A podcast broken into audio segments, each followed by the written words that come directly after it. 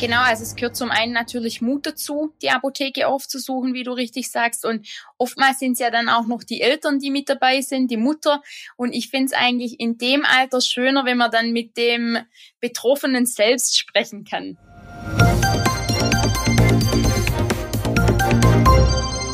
Hallo und herzlich willkommen zum PTA Funk, dem Podcast von das PTA Magazin.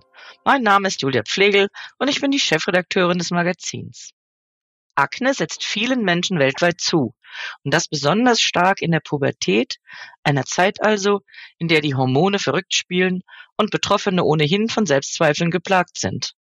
In unserer aktuellen Episode beleuchten Redakteurin Stefanie Fasnacht und Rezepturprofi Sarah Siegler, was bei der Herstellung einer Tretinoin-Creme gegen Akne zu beachten ist.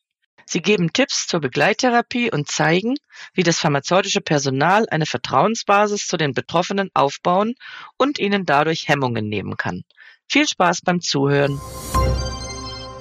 Grüß Gott und Hallo nach Biesingen in die Ertelt Apotheke, liebe Sarah. Wie immer, wenn wir beide uns unterhalten, dreht sich meistens um das Thema Rezeptur, so auch heute. Heute würde ich mich gerne mit dir über die Herstellung und die Abgabe einer Tretinoin-Creme unterhalten. Schön, dass du Zeit hast, Sarah. Hallo, liebe Steffi. Ich freue mich auch auf unseren kleinen Expertentausch. Sarah, wie sieht es aus bei dir? Kannst du dich noch an deine Pubertät erinnern und die Irrungen und Wirrungen, die du da so durchlebt hast?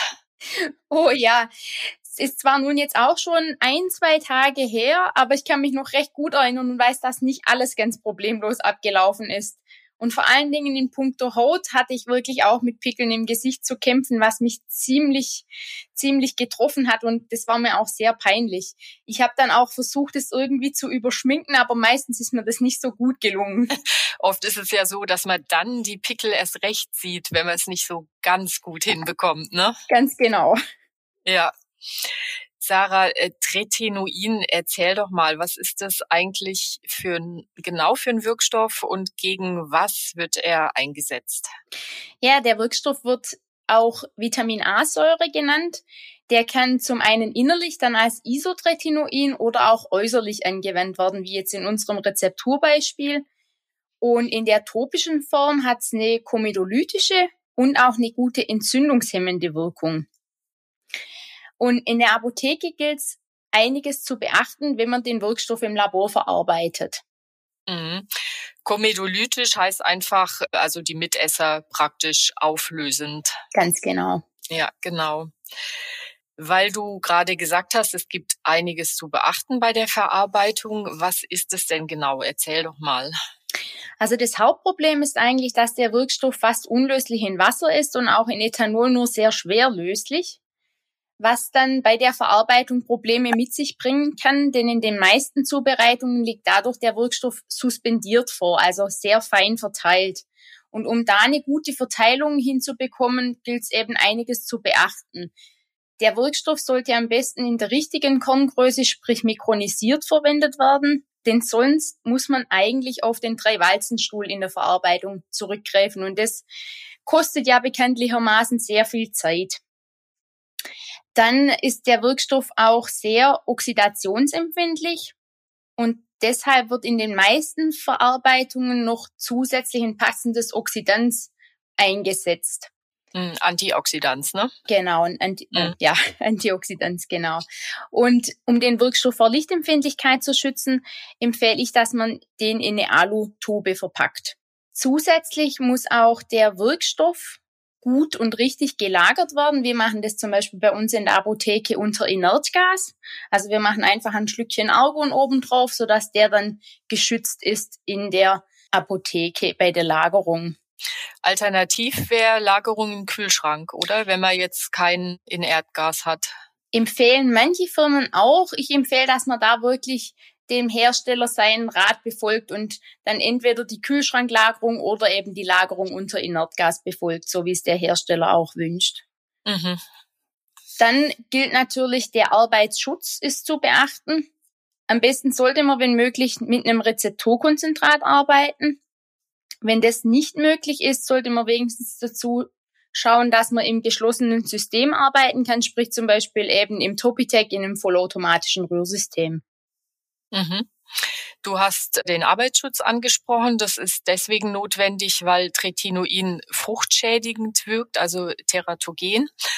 Klar, deswegen sind Arbeitsschutzmaßnahmen beim Umgang mit dem Wirkstoff unerlässlich. Dürfen denn Frauen im gebärfähigen Alter entsprechende Rezepturen dann überhaupt herstellen? Also grundsätzlich oder reichen entsprechende Arbeitsschutzmaßnahmen? Also prinzipiell ist natürlich die beste Lösung, wenn man auf eine andere Person zugreifen kann. Sprich, wenn jetzt auch Männer im Labor arbeiten oder eben Damen, die keine Kinder mehr bekommen möchten oder können, dann ist es natürlich die beste Lösung. Ansonsten gilt es einfach, die entsprechende Schutzausrüstung zu tragen. dazu gehören einfach Handschuhe, eine FFP2-Maske, ein Kittel und eine Schutzbrille und hm. eben die bevorzugte Verarbeitung mit Rezepturkonzentraten und das Arbeiten im geschlossenen System, sofern das eben möglich ist. Das muss in der Plausibilität dann einfach immer gecheckt werden, ob das geht. Genau, das ist nicht bei allen Rezepturen möglich, ne? Genau, also bei unserer, die wir vorstellen, eben leider auch nicht. Und dann mhm. muss man eben im offenen System arbeiten und sollte dann auf die entsprechende Schutzausrüstung achten, auch dass die richtig sitzt also nicht eben nur, dass man eine richtige Schutzausrüstung anlegt, sondern dass man sie auch dann von der Maske her ordentlich anbringt. Mhm. Wo, vielleicht kannst du das nochmal ganz kurz sagen, wo finde ich denn die Hinweise auf die Schutzausrüstung, beziehungsweise was die Schutzausrüstung alles umfasst in dem Fall? Also zum einen findet man die Hinweise in den Sicherheitsdatenblättern vom Wirkstoff. Und dann gibt's ja auch noch die Backleitlinien, wo man für jede Herstellung die entsprechende Schutzausrüstung auch findet. Mhm. Gut. Ich will nochmal auf die fruchtschädigenden Eigenschaften von Tretinoin zurückkommen. Bei oraler Einnahme ist der Wirkstoff kontraindiziert, wenn Frauen schwanger sind oder eine Schwangerschaft planen. Wie sieht es denn bei topischer Anwendung aus, also bei der Anwendung auf der Haut, wie in unserem Fall bei der Tretinoin-Creme? Also auch über die Haut wird der Wirkstoff natürlich in den Körper aufgenommen, zwar nur in einem geringeren Maß, aber auch hier sollten Personen, die schwanger sind oder einen Kinderwunsch haben, aktuell diese Produkte nicht anwenden. Das gilt dann natürlich auch im Beratungsgespräch nochmal abzufragen und zu besprechen. Auf der anderen Seite finde ich aber auch immer einen ganz wichtigen Punkt, dass wir betroffene Schwangere nicht einfach abweisen und sagen, das können sie dann nicht verwenden, sondern wir haben ja auch in unserem Kosmetikbereich zahlreiche Produkte, die zu einer Verbesserung vom Hautbild dann beitragen können. Denn gerade in der Schwangerschaft oder auch wenn die Pille frisch abgesetzt wird, kommt es ja durch diese hormonellen Schwankungen oftmals auch zu vermehrten Hautunreinheiten und Pickeln.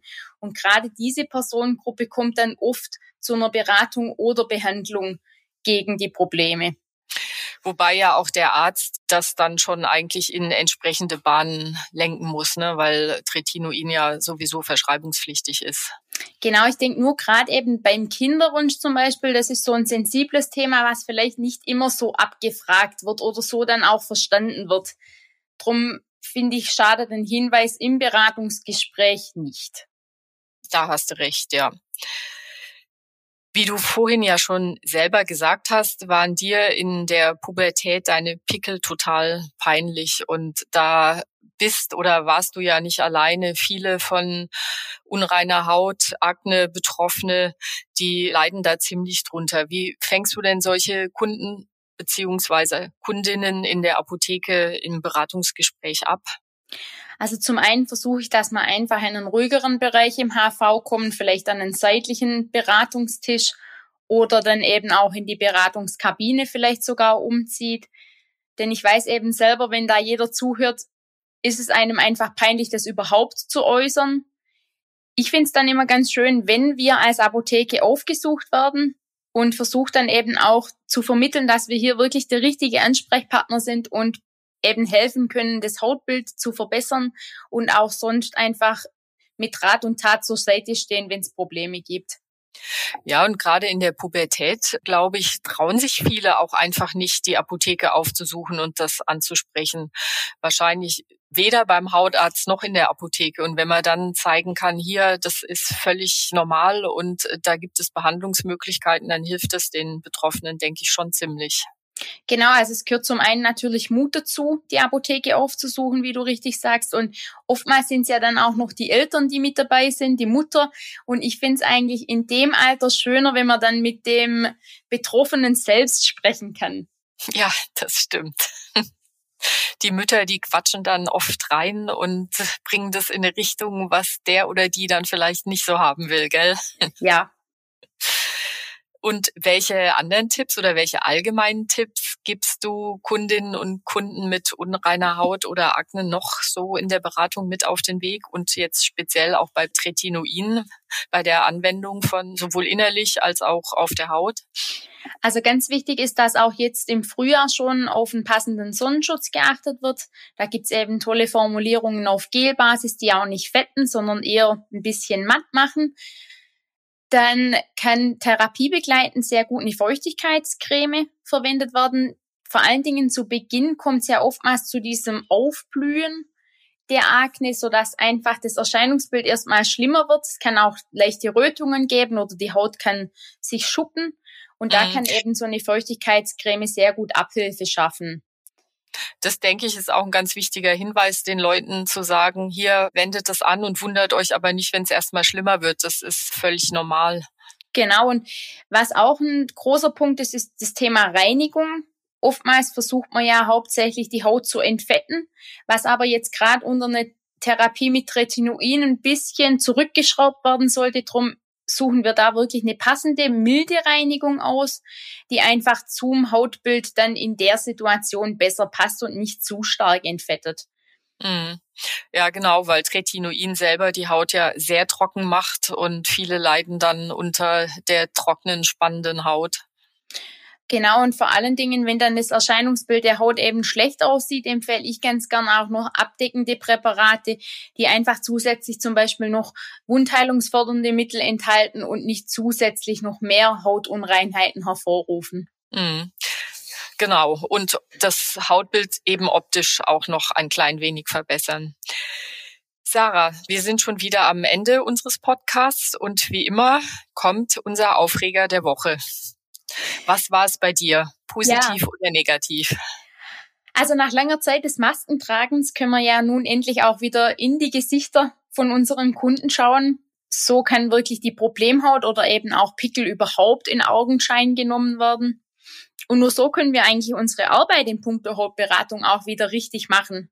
Nach über zwei Jahren Durststrecke. Das stimmt. Und aktuell tragen natürlich einige Kunden aus Sicherheit trotzdem noch eine Maske. Ich hoffe aber, dass wir einfach in Zukunft noch mehr dieses Gefühl der Normalität wiederbekommen und so auch im Beratungsgespräch wieder ein freundliches Lächeln schicken können und unsere Kunden einfach mit unserem Strahlen erfreuen. Was definitiv notwendig ist in diesen Zeiten. In diesem Sinn, liebe Sarah, danke für deine Zeit und mach's gut. Bis zur nächsten Folge unseres Rezeptur-Podcasts. Tschüss. Vielen Dank, liebe Steffi. Schönen Tag noch. Ciao. Das war unsere aktuelle Episode vom PTA Funk, dem Podcast von das PTA Magazin. Danke, dass Sie zugehört haben. Wir freuen uns über Downloads, Likes und Kommentare. Auf Wiederhören bis zum nächsten Mal.